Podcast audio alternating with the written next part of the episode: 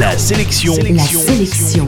Comics. Comics. Salut, c'est Matt, l'animateur qui lit des comics sous la douche. Cette phrase est brevetée, même si je l'ai lu ailleurs sur le net. Faites attention, méfiez-vous des imitations. La sélection comics aujourd'hui, c'est le deuxième tome de la série Y, le dernier homme, qui vient de sortir chez Urban Comics. Y, le dernier homme, c'est donc l'histoire de Yorick, qui est le dernier mec vivant dans un monde où presque tous les mammifères mâles sont morts. Il ne reste que deux porteurs du chromosome Y, c'est Yorick, donc, et son singe Esperluette.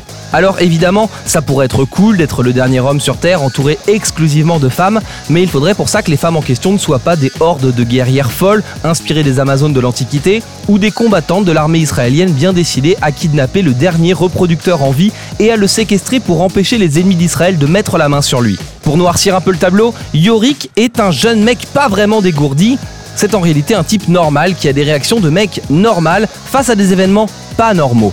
C'est d'ailleurs la grande force de la série, Y le dernier homme met en scène des personnages bien pensés et complexes, misant avant tout sur le réalisme de leurs réactions. La narration est également très bien foutue et l'histoire est divisée en chapitres clairement identifiés qui forment une trame commune. On n'est donc pas obligé de se taper d'une traite ce pavé, on peut le lire histoire par histoire, chapitre par chapitre. On verra ici par exemple comment une troupe de théâtre imagine la vie du dernier homme vivant et on assistera au retour sur Terre des cosmonautes de la Station Spatiale Internationale, deux d'entre eux étant des mâles. Y le dernier homme est une super bonne série.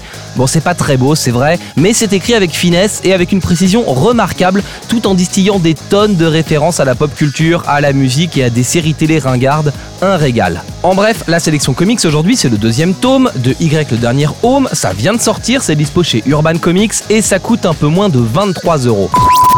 La sélection comics. La seule chronique quotidienne exclusivement consacrée aux comics. Info et podcast à retrouver sur la sélectioncomics.fr.